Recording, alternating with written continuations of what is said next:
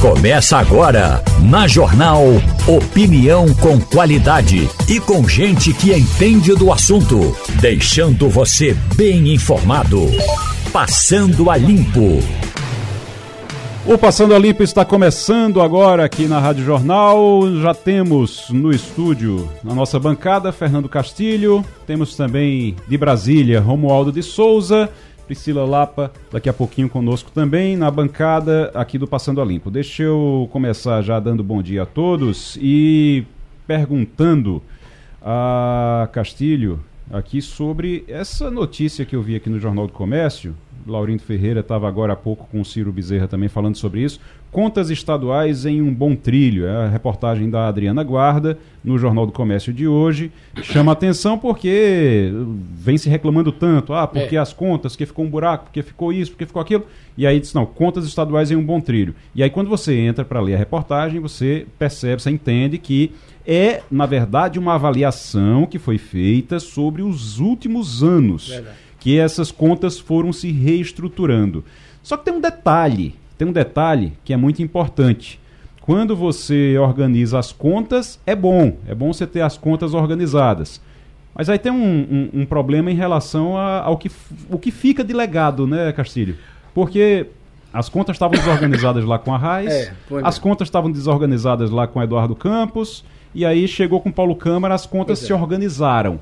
Mas os, anteri os antecessores deixaram um legado. E Paulo é. Câmara hum, deixou o quê? Pois é, a expressão nos trilhos quer dizer o seguinte: é está com um caminho pela frente. Isso é um grande desafio para a governadora Raquel Lira. Mas você fala em dois pontos importantes. Jarbas pegou a dificuldade do governo Arraes, vendeu a CELP, organizou as contas, fez a 232 e um investimento lá em Suape. A gente só se lembra disso. Eduardo assumiu, pegou essa parte de Jarbas, dessa situação confortável com algum dinheiro, Somou a isso, Igor, a disposição de Lula de botar dinheiro em Pernambuco e a capacidade de investimento. Isso turbinou o governo dele. Foi bom? Foi. Ele fez a estrutura de, por exemplo, para receber a refinaria, para receber a, a, a, a Jeep e outros projetos. Teve os problemas. Sobrou o caso da Arena e de infeliz memória, o acesso da Copa que não foi feito, o projeto de navegação do Rio, São, do Rio Capibaribe, o BRT, todos eles de triste memória. Paulo herdou o quê? Herdou uma situação mais ou menos como Jarbas herdou de Arraes. Só que Paulo pagou as contas. E aí, já em 2021, Igor, quando ele terminou de pagar as contas, ficou aquela situação. Eu estou bonitinho, como você disse, estou no azul, mas não tenho dinheiro para investir. Isso remete uma coisa só para os nossos ouvintes pensarem também. Desses investimentos, desse empréstimo que nós tomamos, qual é a memória do que ficou? Isso é um desafio para a governadora Raquel Lira. Vai tomar dinheiro emprestado para deixar obras que são lembradas assim, você tem que puxar a memória? É, então, esse é um desafio para a governadora. Certamente ela deve estar pensando isso, mas é uma coisa muito interessante, porque Pernambuco não tem tomado dinheiro emprestado para fazer coisa que a população diga: isso aqui. A gente lembra da BR-232, que foi dinheiro da CELP. A gente lembra da Arena, a gente lembra da, da Fiat, que o Pernambuco teve que comprar o terreno e dar o terreno à Fiat. A gente lembra da refinaria, que Pernambuco teve que fazer infraestrutura. Mas, e os hospitais?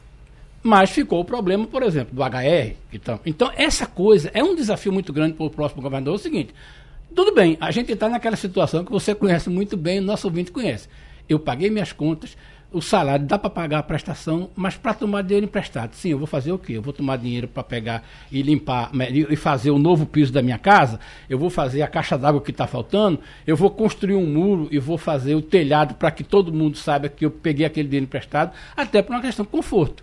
Nos últimos anos, o dinheiro que a gente tem tomado emprestado, amigo, tem ficado a conta e o legado muito pequeno.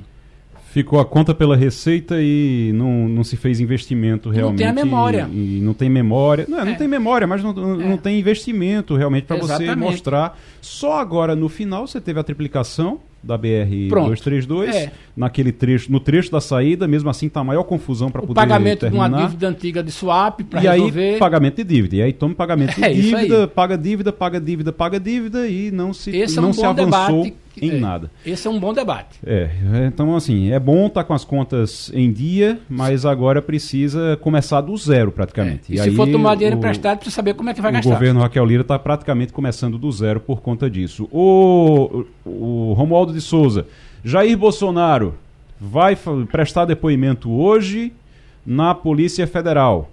Pode ficar preso, feito o, o, o, Trump, que corria o risco de ficar preso lá nos Estados Unidos, não? Porque tá tudo é uma pois coincidência. é, no caso danada, do né? presidente brasileiro, ele atende a uma convocação feita pela Polícia Federal ainda no dia em que Bolsonaro desembarcou em um avião de carreira aqui em Brasília.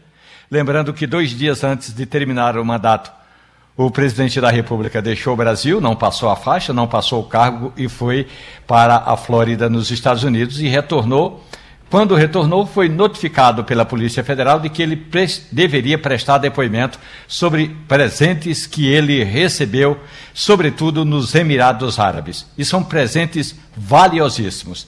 Estima-se em mais de 17 milhões de reais os presentes eh, dados a Bolsonaro, seja em Doha, no Catar, seja em outras cidades, em outras seis visitas que ele fez ao Oriente Médio e, portanto, o presidente eh, Jair Bolsonaro chega hoje sem nenhum foro privilegiado. Lembrando que a vida inteira Jair Bolsonaro teve foro privilegiado, desde quando foi vereador lá no Rio de Janeiro, depois por sete mandatos como deputado federal e depois quatro anos como presidente da República. Agora, como cidadão comum, ele começa a prestar contas do, de ações do governo dele.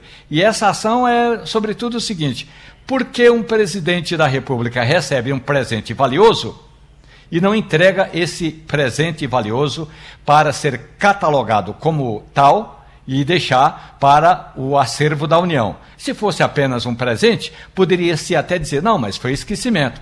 Mas não foi um, foram vários tem colares, relógios, é, tem estojo com caneta, estojo com abotoadura, tudo isso Jair Bolsonaro vai ter de prestar informações hoje à, à Polícia Federal. Inclusive, dois possíveis crimes. Um é o crime em que a autoridade se apropria de um bem público, chamado de peculato. O outro crime é o tal do descaminho ou pode ser até o contrabando.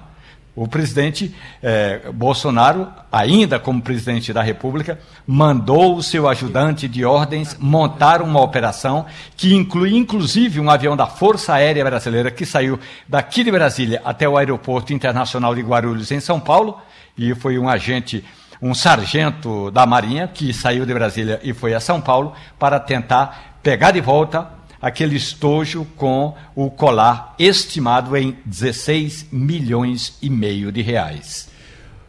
Olha, o mercado, o mercado parou, né, das montadoras e os montadores de veículos e elas estão propondo ao governo agora um plano de retomada do carro popular. Esses planos já ocorreram em outros momentos da história brasileira eu lembro de Itamar Franco com o, o relançamento do Fusca, lembra disso? É, é verdade. Itamar Franco Quem não lembra? o relançamento do Fusca. O Fusquinha foi relançado na época porque ele queria incentivar um carro mais barato, mais popular, para ver se realmente melhorava as vendas e segurava os empregos no setor. Tem espaço para um, um, um plano desses agora no Brasil, Castilho? Olha, sinceramente, é mais do mesmo a velha choradeira do setor automobilístico quando as vendas caem. O que aconteceu no Brasil é uma coisa que acontece em vários países, o descasamento entre o salário do trabalhador e o preço do carro. Falar num carro popular hoje no Brasil é falar de um carro de pelo menos 80 mil reais. Imagina isso. Se a gente multiplicar por salário mínimo, é bem diferente da proporção que tinha quando era Itamar Franco, no Fusquinha. Uhum. Esse é um desafio. Segundo, a quantidade de tecnologia embarcada em qualquer carro, seja ele o mais barato, que custa 70 mil, é muito grande. E tem a questão do financiamento. Quando a gente lembra de 13,75 da taxa Selic, ela vai bater lá no financiamento. Então você vai fazer um carro popular para financiar a partir da, da, da, taxa Selic, ou seja, a partir de, de como o banco vai calcular a taxa de financiamento, é um desafio.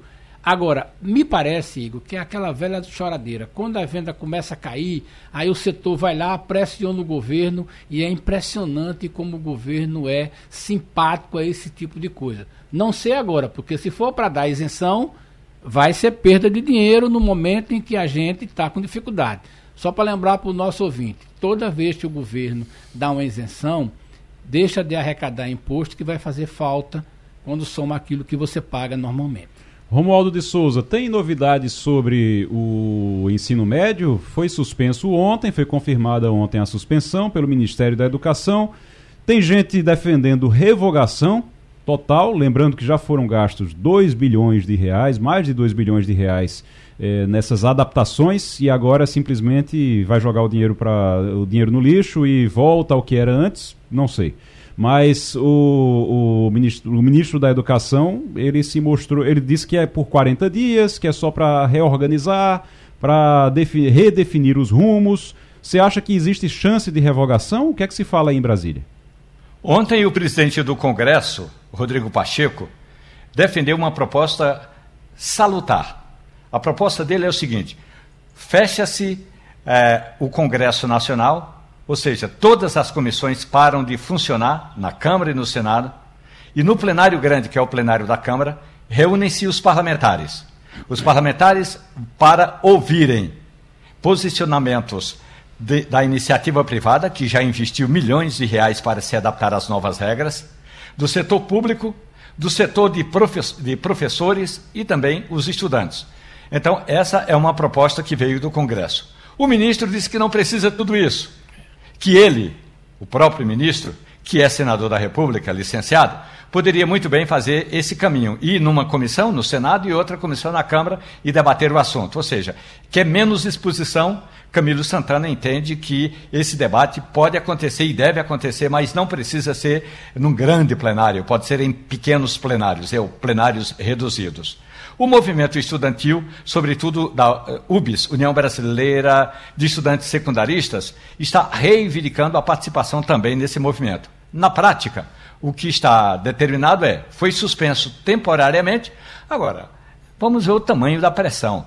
A gente ouviu ontem o grande especialista, o professor Mozart Neves, que diz o seguinte: olha, do jeito que está, eh, não dá para ficar. E hoje, o programa Conexão Brasília-Recife, entrevista o ex-ministro eh, da Educação, Mendonça Filho, e nós vamos ouvir também quem ajudou a elaborar aquela proposta, a proposta de reforma do ensino médio. Então, por enquanto, Igor, o governo está, vamos ver qual o tamanho da reação não vamos levar esse assunto para o plenário do Congresso, porque seria uh, mostrar, uh, jogar holofotes para um problema que o governo não tem precisamente uma solução agora e ver o tamanho da pressão que virá o, pro, o programa que, que Romualdo, por motivos óbvios, chama de Conexão Brasília-Recife, eu chamo de Conexão Recife-Brasília. É por motivos óbvios, Romualdo está em Brasília, é. ele chama de Brasília-Recife. Mas o programa ele vai ao ar no YouTube é hoje, verdade. às duas da tarde, duas e meia da tarde, no YouTube do, do, do Sistema Jornal do Comércio. A gente vai discutir é esse assunto, inclusive. Ô, Igor, Igor esse, esse assunto cabe um pequeno comentário a respeito do que é está acontecendo. Eu não sei se o presidente do Senado tem ideia de que como é que aconteceria. Imagina, 513 deputados mais 81 senadores. Só que os porta-vozes que estão dispostos a e reverberar isso são exatamente os que defendem a revogação da lei. Essa é uma questão importante. Imagina esse debate num plenário com 500 deputados, e aí vai de todo tipo de deputado. Isso é uma questão. O ministro tem toda a razão. Vamos conversar isso numa comissão, porque aí a gente escolhe a quem dá o microfone. Isso é uma coisa importante. É. Agora, tem uma coisa aí que é muito preocupante. É, realmente precisa dar uma organizada, porque é o seguinte: você tinha 13 disciplinas. Todo mundo se lembra disso. História, geografia, ciência, matemática, educação, aquela tudo. Aí foram reduzidas para duas, que é português e matemática. O resto é livre escolha, ou pelo menos uma negociação da escola. Aí eu fiz um pequeno levantamento São aqui. roteiros, né? Você são, roteiros, são roteiros, roteiros que você pois pode bem, seguir. Sabem quantos roteiros tem hoje é, é, inscritos que o cara pode escolher? Claro que não é em toda a cidade. 1.526. Ora, você sai de 13, fica 2 e diz assim, não, vamos escolher que tipo de coisa. Aí tem 1.526 disciplinas que você pode fazer. Aí surge aquelas coisas como fazer bolo de é, é, brigadeiro, fazer não sei o quê. Alguma coisa precisa ser feita. Agora, é preciso tomar cuidado. A gente pode rever, a gente pode analisar, rediscutir, ou como usando a palavra da negócio, colocar a coisa no trilho. Agora, certamente abrir o debate no Congresso com tanta gente quanto a coisa, é melhor ouvir os especialistas, eu ver isso. Ainda mais, porque... com, ainda mais com um Congresso que está acostumado, e a gente sabe, infelizmente, está você... acostumado a, a, votar, a votar pensando é, no like. No like, pensando nas curtidas, pensando na, na, na sua base eleitoral apenas, para agradar quem está é. ali e não por aquilo que realmente precisa ser feito e no país. a gente já viu que tem influenciadores uhum. fazendo isso, já isso. nesse debate. Já, já entraram, inclusive, inclusive o Felipe Neto, aí entra, aí entra falando um monte de platitude, coisa, sabe, fica na planície ali. Que é bom para clique. E aí, que é bom para gerar clique só e nada mais, não consegue se aprofundar nisso. E o ministro Ricardo Lewandowski do Supremo Tribunal Federal, já avisou, já anunciou que vai se aposentar no próximo dia 11, semana que vem. O favorito hoje para ser indicado pelo presidente Lula para o lugar de Ricardo Lewandowski é Cristiano Zanin, que foi advogado de Lula, é, que é advogado de Lula ainda, que atua como advogado de Lula em vários processos provavelmente está saindo agora para poder ser indicado, vai sair agora para poder ser indicado. Mas nós estamos na linha agora com o ministro aposentado, Marco Aurélio Melo. Ministro, seja muito bem-vindo ao Passando a Limpo mais uma vez. Bom dia. Olha, uma, uma, bom dia, uma satisfação muito grande falar aos ouvintes Passando a Limpo e conversar com você, Marcelo. O ministro, eu queria que o senhor me dissesse, vou, vou lhe fazer uma pergunta bem direta. O que é que o senhor acha desse tipo de indicação quando você indica alguém tão próximo, o presidente da República fazendo uma indicação? Acho que caiu a ligação. Vamos tentar refazer então o, o contato, porque Cristiano Zanin é o, o, o advogado o advogado do, do Lula, foi o advogado do Lula. Todos aqui, os processos. Inclusive, Cristiano Zanin teve aqui, é foi. muito inteligente, teve aqui, eu entrevistei ele já aqui na Rádio Jornal. É, eu entrevistei ele, nós tivemos é, uma boa conversa, inclusive depois que acabou, que acabou o programa. Muito inteligente, muito capaz. Você percebe realmente que. Mas ele realmente não. Não sei, Romualdo. É, mantém isso? Cristiano Zanin é o favorito? Nessa reta final? É, dos nomes que foram aventados até aqui, ainda é o favorito. Há um, um grupo de juristas negras que defende o nome eh, da advogada Vera Araújo, mas, por enquanto, o nome de Zanin é o, o nome forte do momento. Priscila, professora Priscila Lapa já está conosco agora. Já retomou? Professora Priscila Lapa. Professora, a senhora, é, a gente estava aqui conversando é, sobre o STF. Como é que a senhora vê essa possibilidade de indicação de, o, o do Cristiano Zanin para ser ministro do STF? Ele que é advogado de, de Lula. Bom dia, Igor Castilho, Romualdo, né? bom dia a todos. Essa, essa percepção que a população tem, extremamente negativa das instituições no Brasil, né, do funcionamento das instituições democráticas, ela é sempre referendada, ela sempre ganha argumentos cada vez que a gente se depara com situações dessa natureza. É, por exemplo, no, no processo é, anterior, né, no governo é, Bolsonaro, muita gente já falava disso, né, do, o Bolsonaro tinha uma visão assim meio até escancarada de dizer assim, não, a gente vai fazer a escolha de um integrante a partir de um critério de religioso, né, da pessoa professar a mesma fé que eu, a mesma fé que os meus seguidores, e a gente vai fazer isso por entender que isso é que precisa ser feito é, na estruturação de uma agenda dentro do Supremo Tribunal Federal que seja favorável a essas pautas de costumes. Mas toda vez que acontece isso, a população sempre se pergunta né, como é que fica a participação do cidadão, dos interesses legítimos do cidadão é, nesses processos de escolha. Isso não apenas para o Supremo Tribunal Federal, para todas as outras instituições em que a indicação dos seus ministros, né, dos seus integrantes su supremos, superiores, ela se dá por indicações políticas. Né? A gente vai reforçando é, aquelas teses históricas da República Constituída a partir da junção, da confusão entre público e privado. A gente não separa os interesses públicos dos interesses privados. Isso é sempre muito é, delicado pra, e fragiliza, sem sombra de dúvida, o nosso sistema democrático. Castilho. Olha, eu, eu fico muito preocupado com esse tipo de comportamento. Aliás, é uma coisa recorrente no Brasil, né? Como a Suprema Corte é, se tornou popular. É, eu, se alguém perguntar qualquer nome da, da Suprema Corte dos Estados Unidos, mesmo uma pessoa que eu me considero razoavelmente bem informada, eu não saberia dizer. Mas poderia citar aqui uma seleção dos 11 ministros do Brasil. E por quê? Porque eles se tornaram tão midiáticos, né? E, e a questão de como acontece hoje no, no, no, no, plenário do Senado é tão grande, Igor, que você já sabe a disposição das cadeiras, quem é o decano, quem é o mais novo, por que, que o mais novo vota primeiro e o decano vota, e essas coisas foram se acostumando. Eu não sei se a saída agora do Lewandowski, né, a gente teria aquilo que a, a Constituição diz. Vamos pegar as pessoas de notório saber jurídico é, em todas as áreas, tá entendendo? E aí aquela história. É importante observar, nada contra a questão da pessoa, do coisa, mas é aquela história. Será que só tem ele? Será que? Será que a gente só consegue é, o amigo do presidente, o advogado do presidente, Uhum. Lembrando que você tem ministros lá no STF que também foram nessa condição. O Dias Toffoli foi nessa condição. É, é verdade. É, é, o, o, próprio, não, o, o, último... O, o, Cássio, Cássio, né, Romualdo? O, Surpreendeu Bolsonaro, Bolsonaro chamou, chamou é, indicou dois ministros para o STF, para o Supremo Tribunal Federal. E os dois eram, foram escolhas bem pessoais, né? É.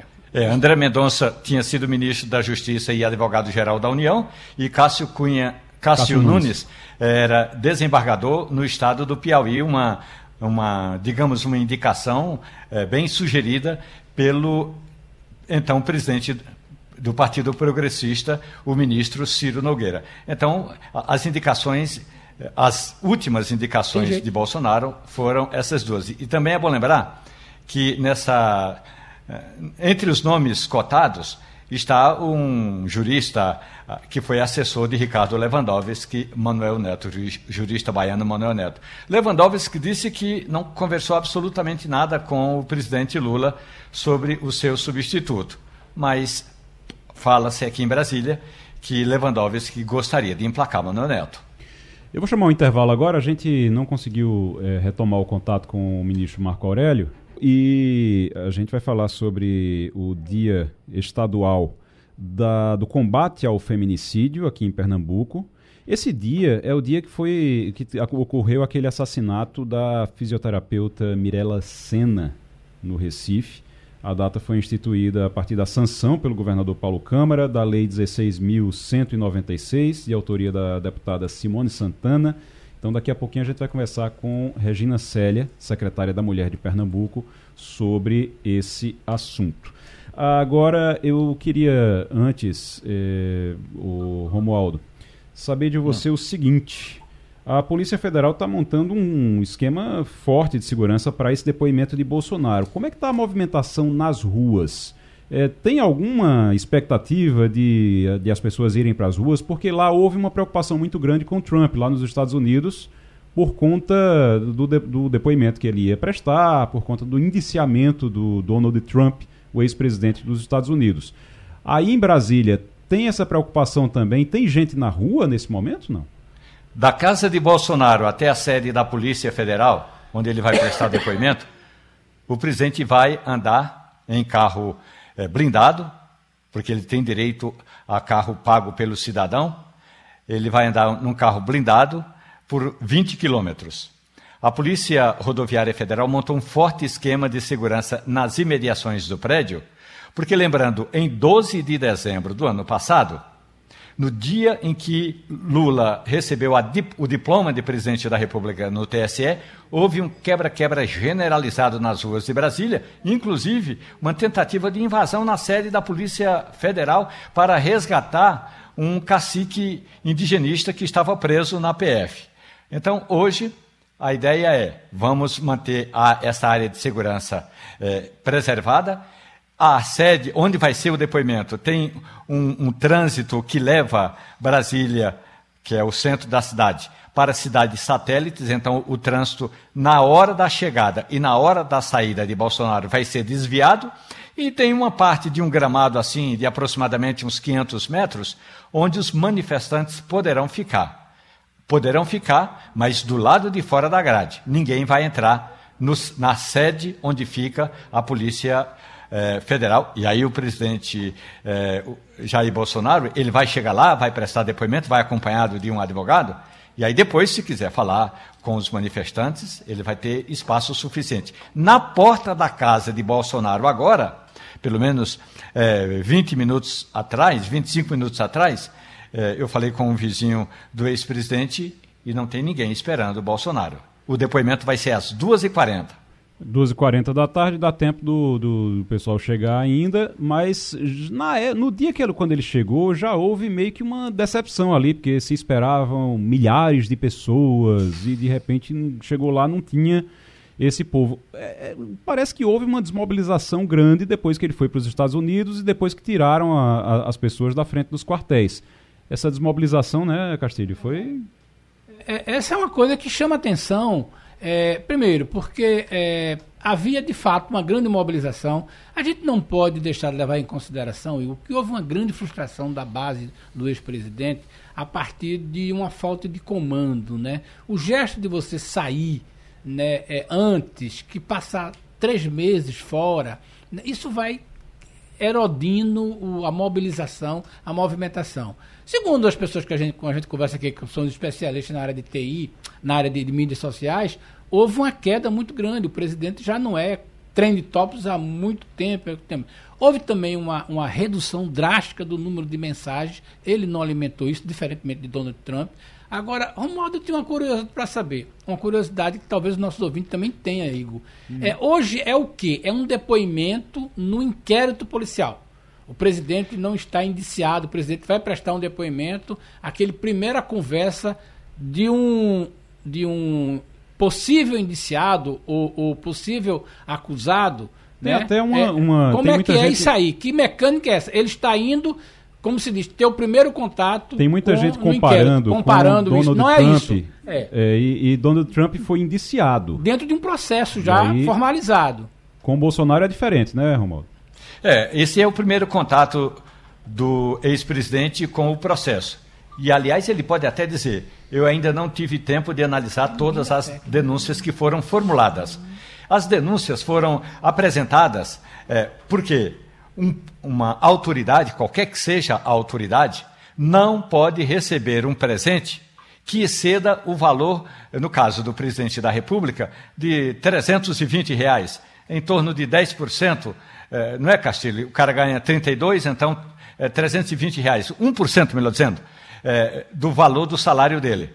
Então, se o presidente da República não pode receber um presente que ultrapasse 30, 320 reais, o que ele receber acima disso, ele tem que entregar ao Palácio do Planalto, que tem um setor próprio para isso, para protocolar, catalogar e colocar à disposição para ser exposto. Quem chega ali no Palácio do Planalto vê vários presentes expostos ali na entrada, no, no hall de entrada do Palácio do Planalto. Vários. Não quer dizer que todo mundo fez isso. Dizem que teve até gente que sumiu com presente, mas não há processo nesse sentido. O processo aberto contra Bolsonaro é porque houve também uma tentativa do então presidente da República de reaver um presente que estava preso lá na, na, eh, na Secretaria da Receita Federal, no aeroporto em São Paulo. Então, essa é a questão. Aliás, a palavra correta é apreendido. Então, o, o presente tinha sido apreendido, Bolsonaro mandou o, o ajudante de, de, ordens dele, o que hoje é tenente-coronel é, Cid, para é, despachar esse assunto. Cid mandou um sargento, o sargento foi e voltou e não trouxe o tal do objeto que era aquele colar. O tenente-coronel Cid também presta depoimento hoje na Polícia Federal. Uma curiosidade aqui, Igor. É, você está no, no, Congresso, você está no Salão Azul e no Salão Verde, mas é, e você pode nos ajudar a entender, para que o nosso ouvinte entenda, como é esta base de apoio de Bolsonaro no dia a dia. O que é que você identifica, por exemplo, fora aqueles, aqueles personagens que já são conhecidos, né? Que fazem inclusive likes, né? Mas também a gente tem observado isso. Como é o comportamento dessa bancada que teoricamente apoiaria Bolsonaro, que é um pouco diferente daquela bancada que é do PL? Como é que você observa esse comportamento? Olha, só de ex-ministros tem seis ex-ministros de Bolsonaro com mandato no Congresso Nacional. Isso é muito importante. Mais que isso, é, o presidente do partido que dá apoio a Bolsonaro, é, que é o Partido Progressista, Ciro Nogueira, tem mandato de senador da República. O partido de Bolsonaro, o PL, é a maior legenda da casa. O que significa dizer que ele tem um apoio muito grande. Agora, uma coisa é ter apoio na hora do discurso. Não, como não houve votação importante no Congresso Nacional agora, a gente não pode ainda eh, ligar o termômetro e dizer: olha, a base aliada de Bolsonaro é esta, a base aliada de Lula é aquela. Não houve votação importante até aqui, votaram-se medidas provisórias eh, que já estavam praticamente eh, em processo de, de caducarem, ou seja, de perder a validade. O que vai ocorrer é, exatamente agora, depois da Semana Santa. Porque também é o seguinte: a gente ficou esperando, não, a posse é primeiro de dezembro, tem que esperar primeiro que, que chegue o carnaval. Chegou o carnaval. Depois do carnaval, vai ter a instalação das comissões. Aí demora aquele tempo todo, as comissões começam a funcionar. Mas aí imediatamente vem toda essa história da Semana Santa, e essa é uma semana, apesar de santa, morta. Então, ou por ser morta, é santa. Então não teve absolutamente nada de importante, a não ser um ou outro debate. Não teve debate no Congresso Nacional ainda este ano. A gente ainda está esperando o Congresso começar a funcionar. Enquanto isso, tem uma leva de 35 parlamentares que embarcam no avião da Força Aérea Brasileira com destino a Xangai e a Pequim, com tudo pago pelo nosso ouvinte, por mim e por vocês. Inclusive, pernambucanos, daqui a pouquinho a gente fala sobre isso. Priscila Lapa, o, a gente percebeu essa desmobilização mesmo. Essa desmobilização dos bolsonaristas nas ruas acontece porque o presidente viajou? Foi embora daquele período e aí eles se sentiram abandonados? Ou realmente foi a derrota que vai cobrando o preço? Não, eu acho que a gente pode fazer uma leitura mais ampla. Né? O bolsonarismo, como movimento estruturado, ele foi se consolidando ao longo de quatro anos. Mas a gente tem que observar que esse ciclo político de quatro anos ele é muito curto para a consolidação é, da base de um movimento em torno de uma liderança. É, a gente discutia muito isso no período eleitoral de 2022, dizendo que o bolsonarismo poderia ser maior do que Bolsonaro, é, pensando nas bandeiras, nos valores compartilhados no que está por trás desse, que estrutura né, esse pensamento é, que deu base ao governo Bolsonaro. Porém, é, a, a, existência da liderança carismática é um elemento fundamental, isso é histórico no Brasil, a existência desse líder carismático que possa animar essa base, que possa manter essa base, que compartilhe esses valores, mas com acesso ao poder. A variável acesso ao poder ela é muito decisiva. E como o ciclo de Bolsonaro no governo foi um ciclo muito curto, de apenas quatro anos, é possível que não tenha conseguido consolidar algumas perspectivas de poder dos integrantes dessa base é, bolsonarista. Então, a ausência dele acabou também enfraquecendo esse processo de digerir a derrota. Né? A gente sabe que é, peso, a gente não pode nunca desconsiderar isso no Brasil, o peso uhum. da estrutura de uma máquina de um governo, do tamanho do governo federal, ela era capaz de irrigar essas bases, né? de manter é, as pessoas se mantêm unidas politicamente enquanto elas têm expectativa de poder. É, então a gente viu aí, por exemplo, o crescimento da base no Senado, na Câmara, justamente porque essas pessoas militaram durante o, período do governo Bolsonaro nessa base e eram irrigadas com recursos. Né? Uhum. Elas não se elegem sem recursos políticos e financeiros. Então, à medida que a liderança se retira do poder, então você já não tem acesso a recursos da máquina, dessa estrutura para fazer essa, essa, esse movimento continuar moendo. E a ausência dessa liderança carismática é um momento decisivo. Né? A gente viu ali o 8 de janeiro como um marco crítico decisivo nesse processo todo de quem ia junto, quem ia embarcar na aventura de radicalização e quem ia né, apenas continuar ali compartilhando esses valores. Então, sem sombra de dúvida, o bolsonarismo ele não morreu, a gente tem isso muito presente na sociedade, presente no Congresso, nas assembleias em governos estaduais e municipais, mas a gente. A professora Priscila Lapa, a gente perdeu um pouquinho é, o contato com ela ali. Que acaba surgindo né, no dia Voltou. Voltou. Priscila, muito obrigado. Deixa eu. Agora a gente já está na linha com a secretária Regina Célia, secretária da Mulher de Pernambuco, e a gente quer falar sobre o Dia Estadual de Combate ao Feminicídio aqui. Como eu disse no início do bloco, foi é, no dia em que aconteceu aquele trágico assassinato da fisioterapeuta Mirella Senna, no Recife. A data é instituída a partir da sanção pelo governo Paulo Câmara da Lei 16.196, de autoria da deputada Simone Santana. Secretária, seja muito bem-vinda ao Passando a Limpo. Obrigada, Igor. Bom dia a todas e a todos os ouvintes. Nós estamos aqui na bancada para conversar com a senhora. Temos Priscila Lapa, Romualdo de Souza e também o Fernando Castilho. Eu vou começar pela Priscila Lapa, que estava falando agora, para ela lhe fazer uma pergunta também. Priscila. Certo. Secretária, é uma satisfação conversar de novamente com a senhora, é sempre bom ouvi-la. Né? Então, a gente queria conversar um pouco sobre essa perspectiva que, às vezes, a sociedade acaba tendo, é, de que, por mais que a gente crie datas alusivas a esse fenômeno tão cruel, né, que é a violência contra a mulher, por mais que a gente crie legislações, a sensação que as pessoas ficam no dia a dia é de que ainda falta muito para fazer, tem muito mais a fazer do que já foi feito.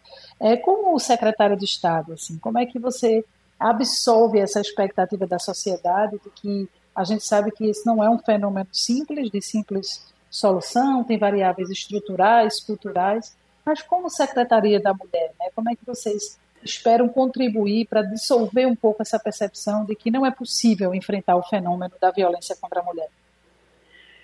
Muito obrigada pela pergunta, Priscila. Vocês sabem que eu sou professora e nessa perspectiva, né, a gente entende que toda mudança ela depende de uma persistência e de uma competência pedagógica muito grande para que a gente possa mudar a mentalidade.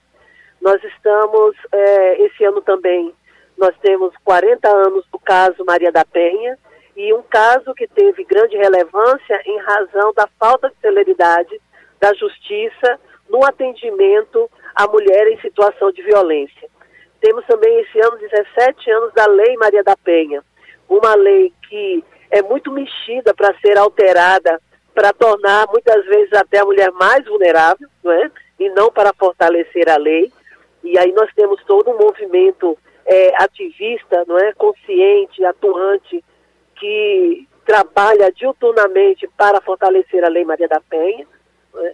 E também temos essa questão do feminicídio, que é a total banalização né, da condição da mulher, que é mulher, né, de ser mulher, na verdade. E, em razão disso, nós temos esse, esses índices onde o Brasil, e que é necessário até, inclusive, fazer uma revisão, mas sempre que se, que se refere a ser o país mais violento, nós ainda estamos no quinto é, lugar do ranking.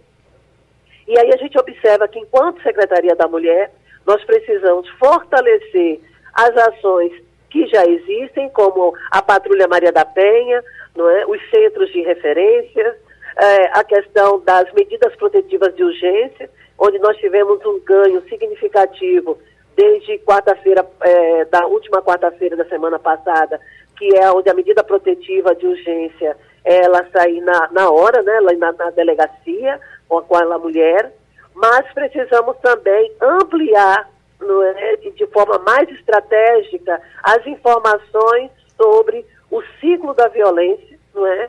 e a questão da violência psicológica.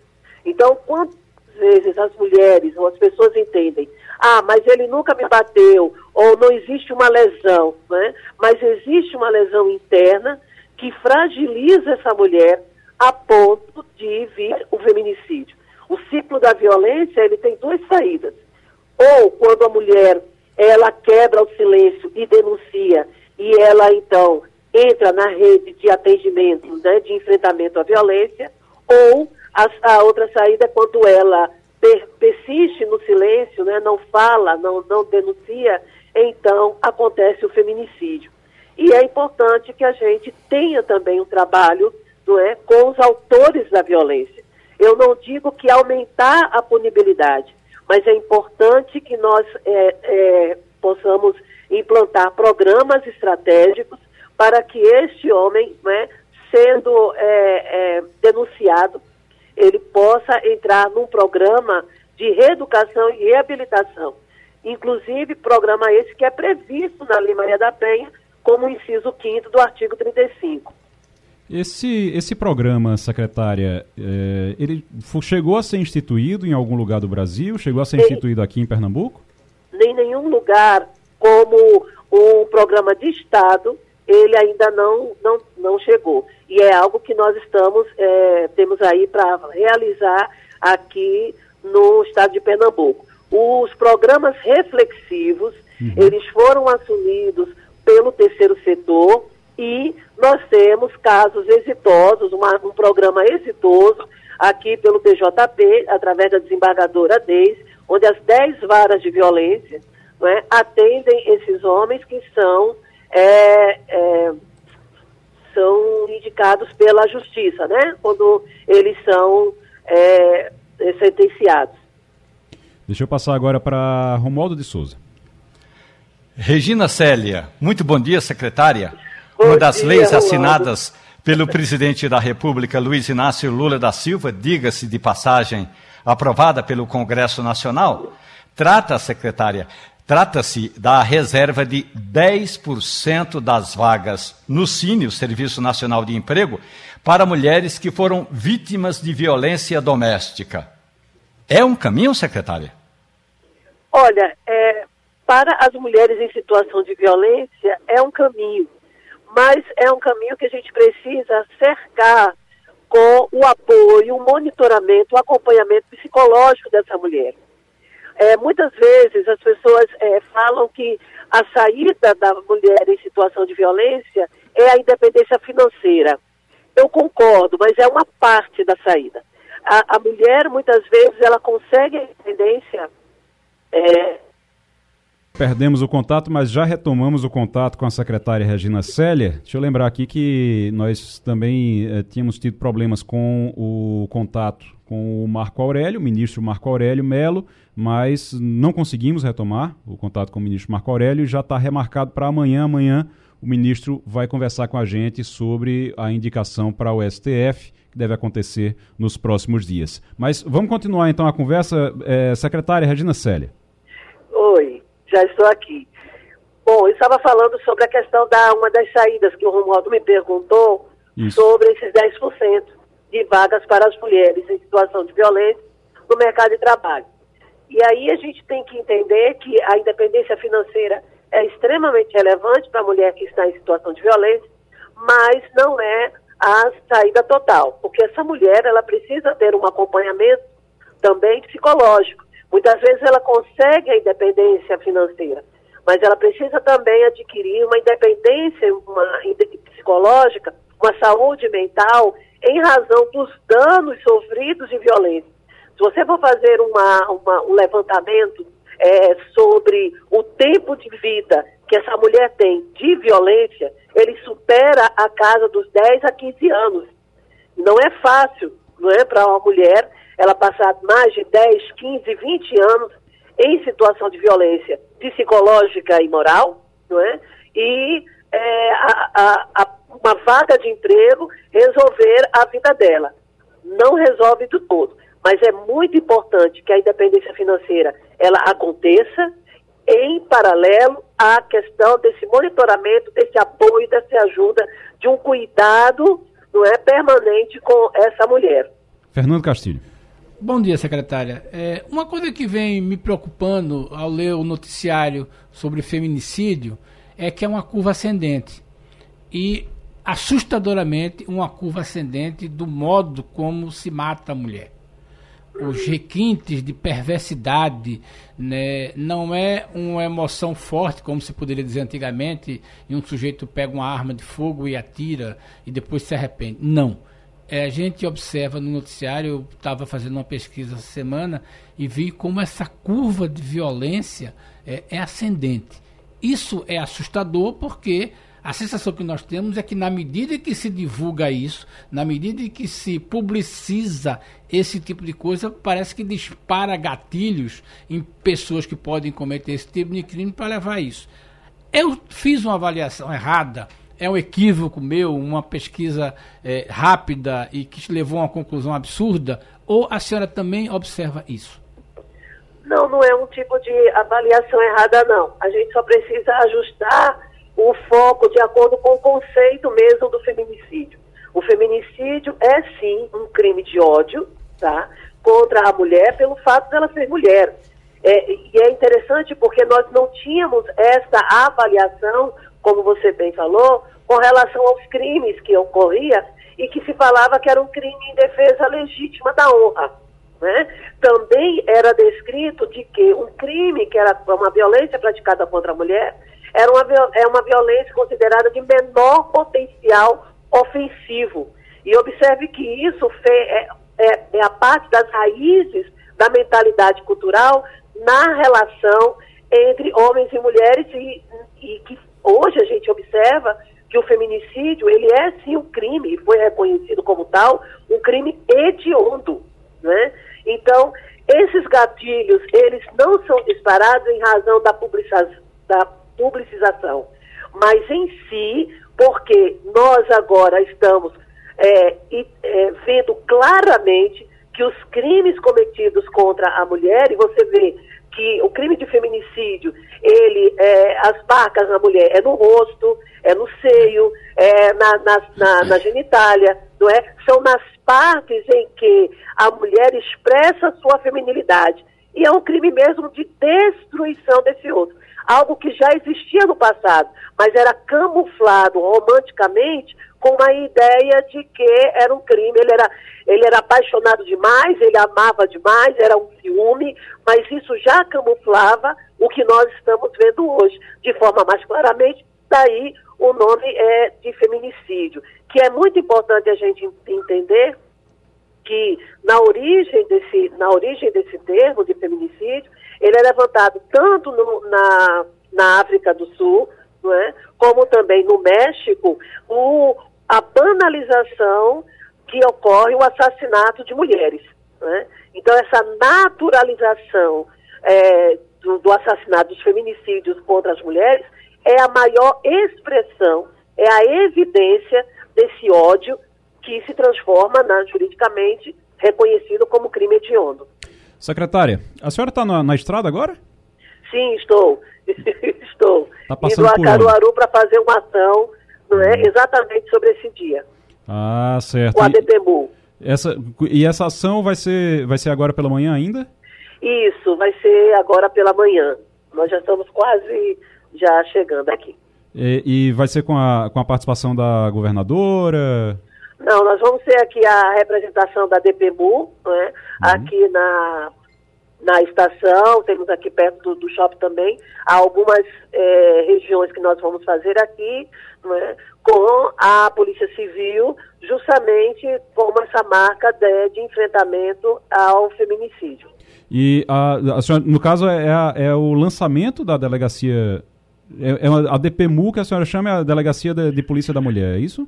Exatamente, uhum. exatamente. Então nós vamos fazer agora uma, um evento da Mulher Segura, uhum. não é? que é o programa Mulher Segura, e nós vamos justamente fazer essa ação de enfrentamento, trazendo mais sensibilização não é, à questão do feminicídio. Não só é, a, essa ação vai acontecer hoje. Como eu disse, ela está na estrada, já, já falhou um pouquinho a ligação. Mas a gente agradece a secretária. A secretária está indo agora para Caruaru, está na BR-232, tem ponto da BR-232 que, além de, além de muito buraco, não pega também telefone. Mas a gente agradece demais o esforço aí da secretária, conversando com a gente na estrada, inclusive agora, sobre as ações da Secretaria da Mulher. Olha isso aqui, o Recife está lançando um desafio técnico. Quer ganhar dinheiro, Castilho? Tá, mas eu não sou programador nem desenvolvedor de software, não, só sei escrever mesmo. Mas é 1 milhão e 600 mil reais. É o seguinte: o Recife está lançando o desafio tecnológico para combater ataques de tubarões. O vencedor da melhor solução receberá investimento de 1 milhão e 600 reais. Não é pegar o dinheiro para comprar Coca-Cola e cerveja, não, viu? É para realmente é, usar o dinheiro para desenvolver o projeto, certo? Felipe Cadena está com a gente na linha agora. Felipe, é, é Felipe Cadena ou Cadena? Cadena. Cadena. Felipe Cadena, secretário executivo de Transformação Digital da Prefeitura do Recife. Seja muito bem-vindo aqui ao Passando a Limpo, Felipe. Muito bom dia. É, como é que faz para ganhar esse dinheiro, rapaz? Muito bom dia, é um prazer estar contigo aqui e falar com teus ouvintes, tá bom?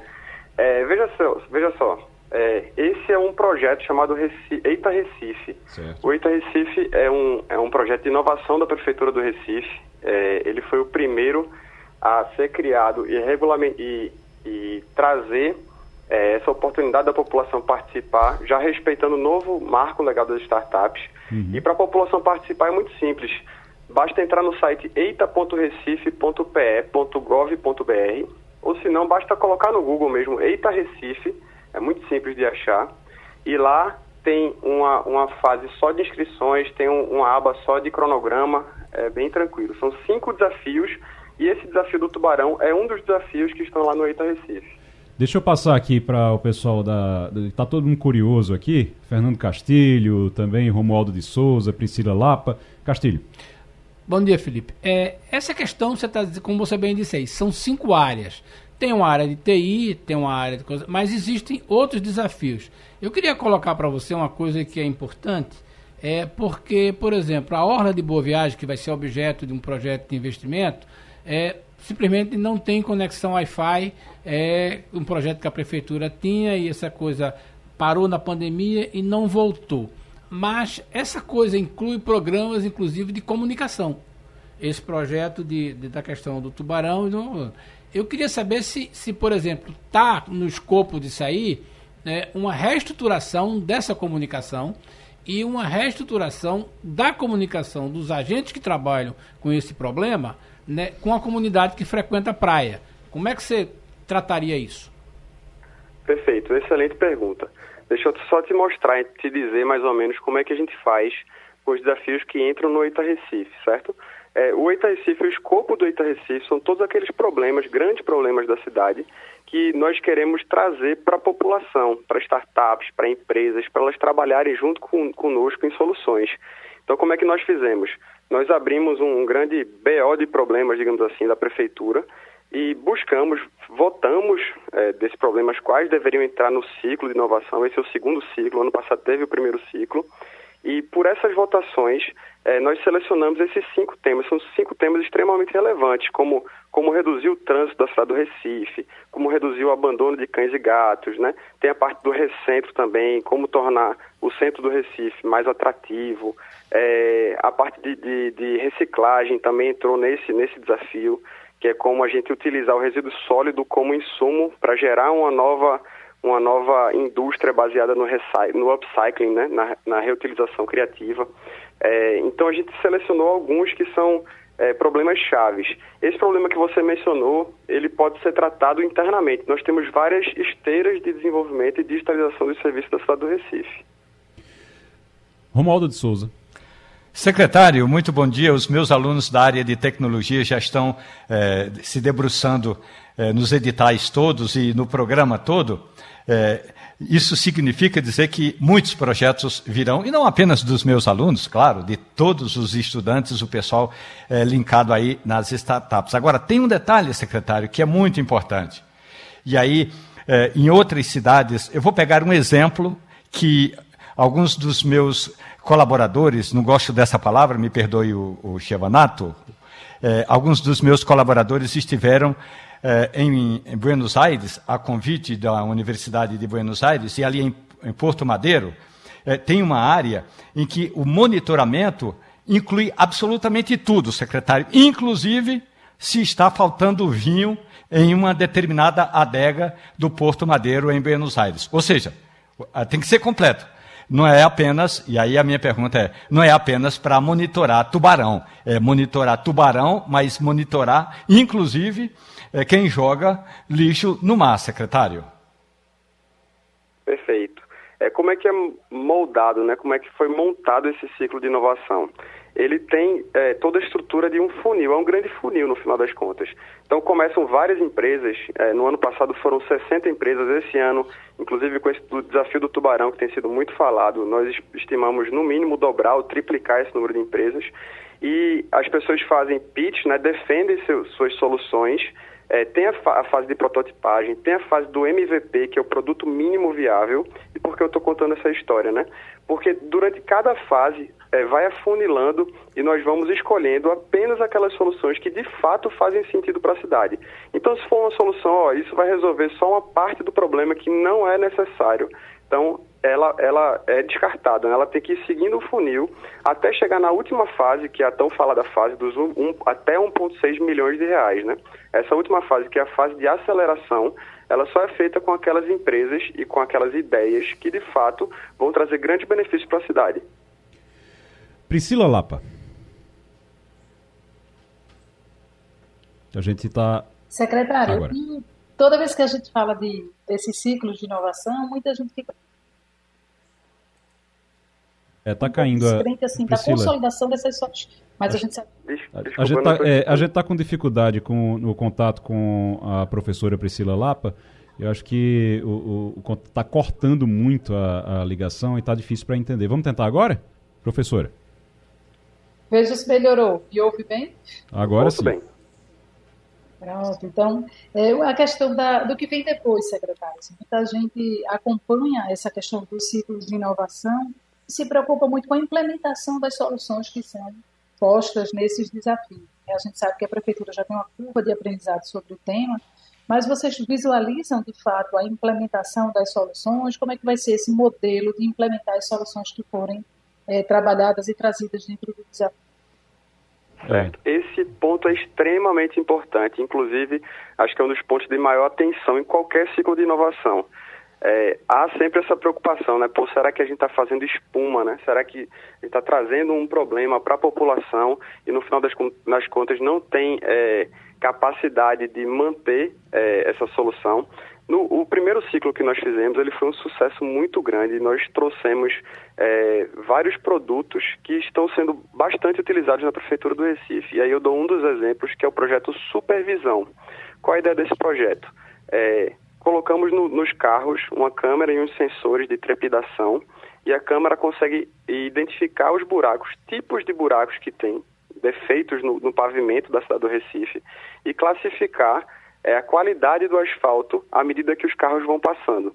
Então, na fase de experimentação desse, desse produto, é, nós colocamos em seis Uberes que rodaram a cidade do Recife e hoje nós temos um mapa muito, muito detalhado da situação do asfalto da cidade. Qual a ideia? Utilizar essa informação como política pública, inclusive o prefeito já utiliza essa informação na, na escolha de que pontos é, fazer intervenção. Então, à medida que nós ampliamos esse projeto, nós conseguimos pensar também não só em buracos, como olhar capinação, placas, é, sensor de luminosidade. Então, esse é um produto que foi produto do primeiro ciclo de inovação e tem sido bastante utilizado. Assim como esse, os outros três produtos que foram acelerados no ciclo passado também são muito importantes. Dois na área de saúde, na área de, de controle de faltas, né, da regulação de saúde, como encaminhar melhor os pacientes. É, a parte de esportes também, nós atacamos é, a academia da cidade, como agendar é, e como instigar outras pessoas a malhar com você, como se fosse um Tinder do esporte. Então, são todos produtos que nós estamos tendo é, um grande sucesso na implementação. Felipe, muito obrigado. Felipe Cadena, que é secretário executivo de transformação digital da Prefeitura do Recife, falando aqui sobre esse desafio tecnológico. Entre, entre esses desafios, um para combater ataques de tubarões. O vencedor da melhor solução receberá investimento de 1 milhão e 600 mil reais. Deixa eu chamar Romualdo de Souza novamente. Romualdo, o, o presidente Lula vai viajar para a China se nada, nenhuma, nada mais acontecer, ele viaja finalmente para a China, viaja no dia 11. E ele não vai sozinho, vai com uma comitiva. Tem pernambucanos nessa comitiva. Quem é que foi convidado para viajar com o presidente Lula? Renildo Calheiros, do PCdoB, que me disse: ó, oh, é importante estreitar os, os laços políticos. Lula da Fonte, que me disse o seguinte: Amigo, aceitei sim o convite. É importante estreitar os laços com o nosso maior parceiro comercial, tanto nas importações quanto nas exportações. E essa parceria com a China é muito importante. O pai de Lula, que é o Eduardo da Fonte, a deputada é, Isa Arruda, do MDB, Túlio Gadelha é, e Pedro Campos. Pedro Campos me disse o seguinte: para mim é importante porque seria e será a minha segunda viagem à China. Lembrando que no passado, quando o pai de Pedro Campos era governador de Pernambuco, Pedro Campos viajou com Eduardo Campos à China. Ainda era um garoto. Agora vai como parlamentar. Agora, na agenda divulgada pelo governo brasileiro, pelo Palácio do Planalto e pelo Ministério das Relações Exteriores, não tem nenhuma atividade. Ou seja, não é uma viagem indispensável desses parlamentares. É aí você vai dizer, é, mas o avião já vai mesmo? Bom, essa é outra história. O fato é que 35 eh, parlamentares, entre deputados e senadores, foram convidados pelo Palácio do Planalto, entre eles o presidente da Câmara e o presidente do Senado, além desses seis deputados pernambucanos. Renildo Calheiros, Lula da Fonte, Eduardo da Fonte, Isa Ruda, Túlio Gadelha e Pedro Campos. Tá, o avião já está indo, mas quando eles chegarem lá, o avião já está indo, eles vão de carona, digamos assim. Mas quando chegar é. lá, eles vão, eles comem, dormem, tomam banho ou, ou não? Então não dentro do né? avião.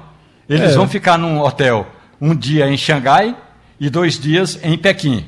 E aí, é, todo parlamentar que está em viagem, em missão é, oficial, e essa é uma missão oficial, tem direito a, a, a, a, estadia, a estada, a palavra correta é a estada, ou seja, tem um, um bônus e pode, inclusive, participar das sessões na hora da votação.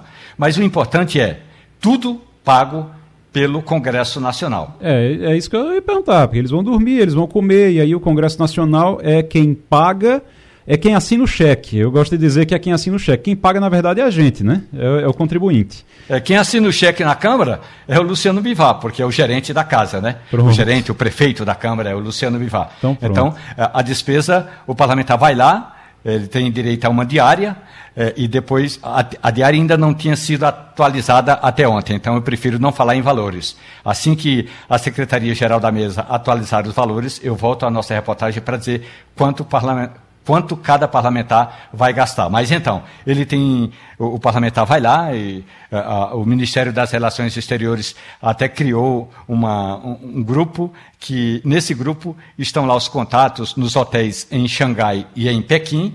E aí os parlamentares vão ficar hospedados nesses dois hotéis, em Xangai e depois em Pequim, e depois mandar fatura para o lombo do contribuinte. São 35 parlamentares, então você multiplica isso aí por 35 diárias, cada dia, mais alimentação, mais tudo. Isso lembrando também que essa semana o Congresso praticamente está funcionando uh, na, em câmera lenta, porque tem feriado, e na semana que vem 35 vão embora para a China, passar uma semana na China.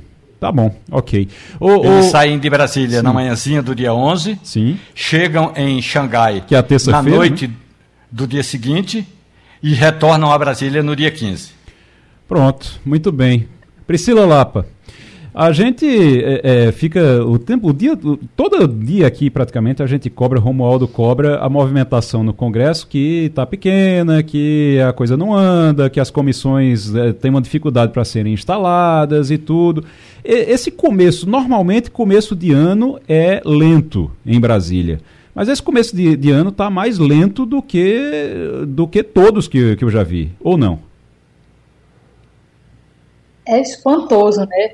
A gente vendo notícias aí da quantidade de demandas que o Congresso teria estar cuidando nesse momento, a população passando vários perrengues, várias questões tributárias, orçamentárias, relevantíssimas para serem discutidas, que a gente já postergou, a gente vem de um ano eleitoral em que todas essas discussões mais aprofundadas, elas são todas postergadas para sair do clima de eleição, e aí, no ano posterior, né, como a gente está vivendo agora, do início da legislatura, a desculpa agora é que a pessoa ainda está se ambientando, que ainda não placou, que não esquentou o clima político. E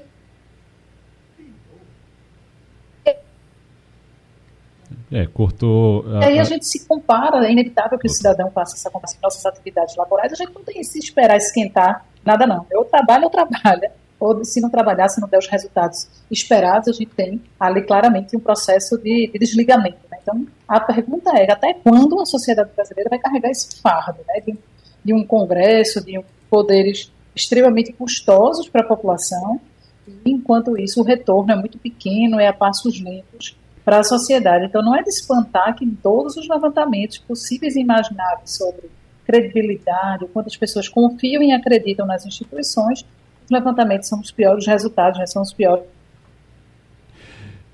são os piores resultados. É, verdade. O, deixa eu perguntar a vocês uma coisa aqui. Vocês têm alguma tradição na Semana Santa? Vocês fazem alguma. alguma Priscila, alguma tradição nessa Semana Santa, nessa, nessa semana? Vocês fazem alguma. Come alguma coisa? Come peixe na sexta-feira? Como é que.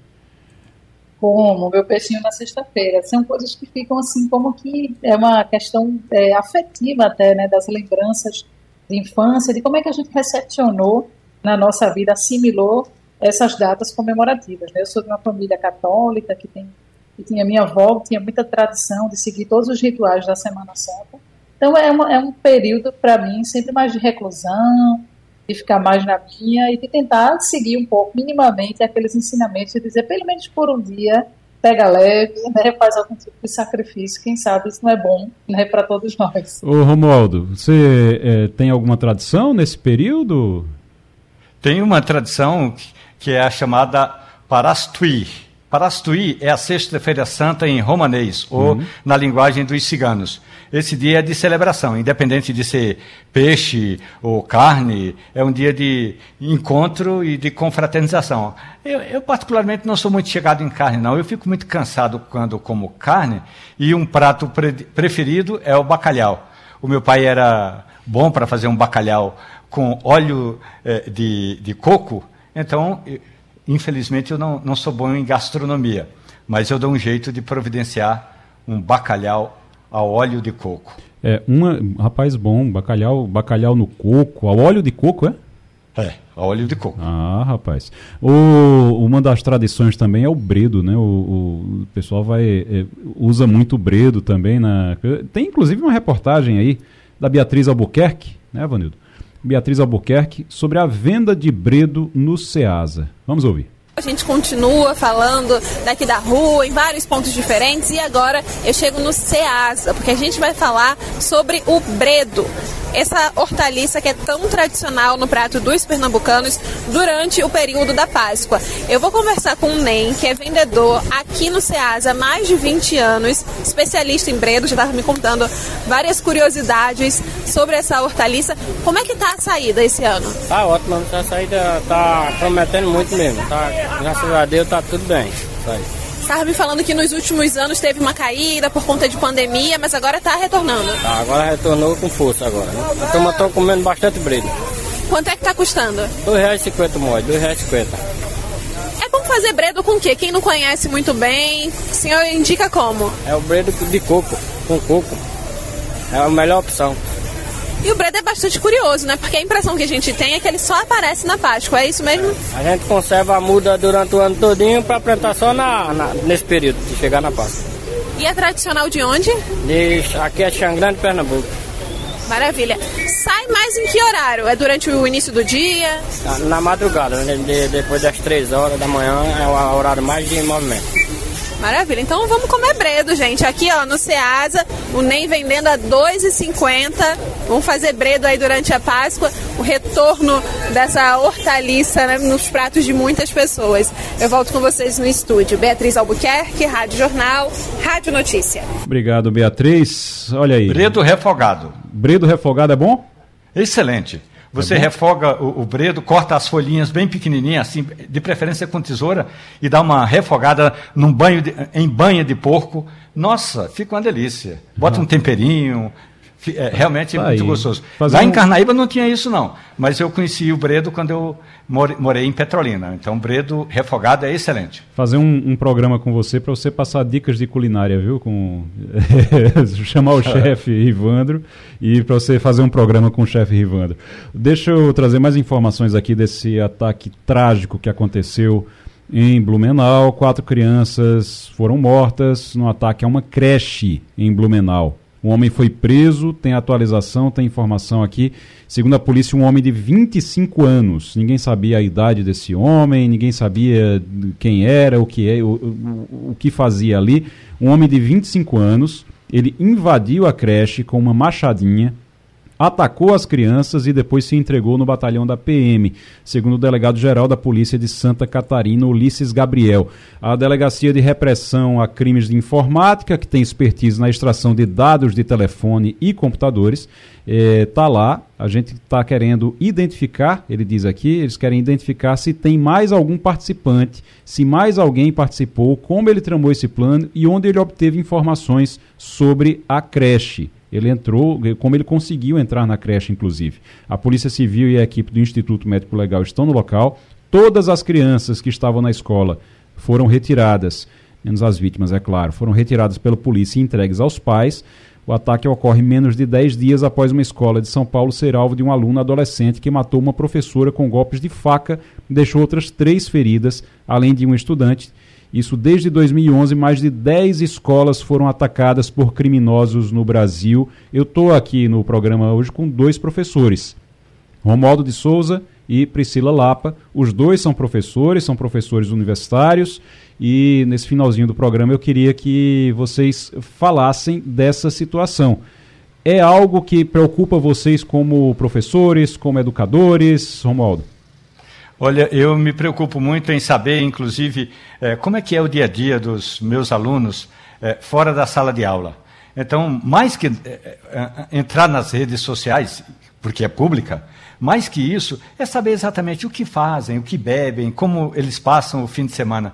Eu acredito, professora Priscila Lapa, que nós, os educadores, a gente não é que a gente vai ser o, o, vai resolver os problemas da humanidade, mas a gente tem condições de acompanhar, inclusive, o desenrolar é, dessa vida que passa é, do ensino médio, entra no, na universidade e tem uma, um projeto de futuro numa grande profissão, mas muitos deles estão continuam morando numa região ou em regiões que não são favoráveis e quando eu digo que não são favoráveis, é porque o índice de violência é muito mais intenso, professora. Concordo contigo, Romualdo. Eu acho que é, se tem uma coisa no princípio da educação que hoje faz muito sentido, é o quanto o contexto de aprendizagem, o contexto do aluno, ele importa. É, se isso sempre foi verdade, parece que a gente vem acentuando essa perspectiva de que se você não leva em conta o contexto de onde vem aquele aluno, o contexto de onde vem esse professor, você não consegue fazer aquilo que a escola, né, o papel que a escola é, se pensa que ela poderia cumprir dentro da sociedade. Então, a gente está vendo aí contextos familiares de violência que não são tratadas, pessoas que chegam com feridas emocionais gravíssimas para o contexto escolar e a escola por si só não vai dar conta disso. Né? Se ela já não dava conta de processos quando a gente tinha menos conflitos estabelecidos é, na sociedade, imagine agora numa sociedade com esse complexo de demanda. A gente vê isso no ensino superior, por exemplo, que é onde eu atuo, a quantidade de alunos que não tem um projeto de vida, que estão ali meio que sem saber nem por que estão ali e como é que você extrai desse aluno a perspectiva de criar uma mentalidade para uma profissão, para os desafios no mercado de trabalho, o que ele espera para a vida dele. Então, é um alerta muito grande, assim, a gente espera que não precisemos vivenciar tantos contextos de tragédias para que a gente entenda que o que a gente tem feito não é suficiente como sociedade, nem como instituição de ensino, nem como sociedade de uma forma mais complexa. Né? Se a gente vê isso em ambientes mais seguros, como o próprio Romualdo falou, e famílias que têm condições de investir em terapias para os seus filhos e tudo mais, a gente já tem, tem visto um nível de acentuação de conflitos muito grande. Imagine em contexto onde esse tecido social é completamente degradado e essas pessoas sequer se dão conta que estão adoecendo. Verdade. Gente, quero agradecer a vocês, agradecer Fernando Castilho, Romualdo de Souza e Priscila Lapa, nossa bancada de hoje. Agradecer também a você, ouvinte, que nos acompanha até agora e continue acompanhando a Rádio Jornal. Na sequência tem Natália Ribeiro com Tudo é Notícia e também o debate. Com certeza a Natália vai trazer mais informações sobre esse caso trágico, gravíssimo, que aconteceu em uma creche na cidade de Blumenau. Um homem foi preso, 25 anos, ele atacou, invadiu uma escola e atacou com uma machadinha crianças. quatro crianças morreram, informações que a gente tem agora. Tem mais quatro feridos, funcionários da creche também estão feridos. A gente vai é, chamar agora a Natália. Natália vem para cá para começar Tudo a Notícia. Na sequência tem debate. Tchau, tchau. A Rádio Jornal apresentou opinião com qualidade e com gente que entende do assunto. Passando a limpo.